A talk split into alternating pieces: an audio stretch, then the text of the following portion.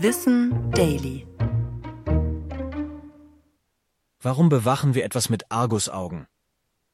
Wenn wir etwas nicht aus den Augen lassen und unermüdlich beobachten, tun wir das gerne mal mit sogenannten Argusaugen. Die Bezeichnung stammt wie viele unserer Redewendungen aus den Sagen der griechischen Mythologie. In einer der abenteuerlichen Geschichten gelingt Hera, der Göttin der Ehe und Familie, ein Schachzug gegen ihren nicht ganz so treuen Ehemann Zeus.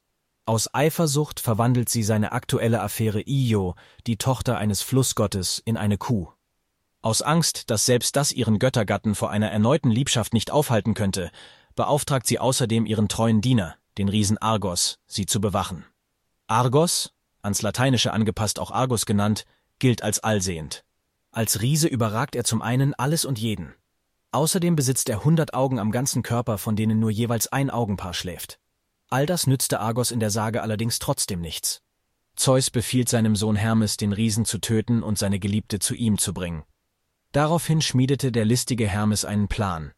Er schläferte Argos mit einem Flötenspiel ein und tötete ihn daraufhin zuerst mit einem Stein und dann mit einem Schwert. Doppelt hält bekanntlich besser. Dann brachte er seine Geliebte zu Zeus. Hera war über den Verlust ihres Dieners so betrübt, dass sie seine hundert Augen auf das Federkleid des Pfaus übertrug, um ihn unsterblich zu machen.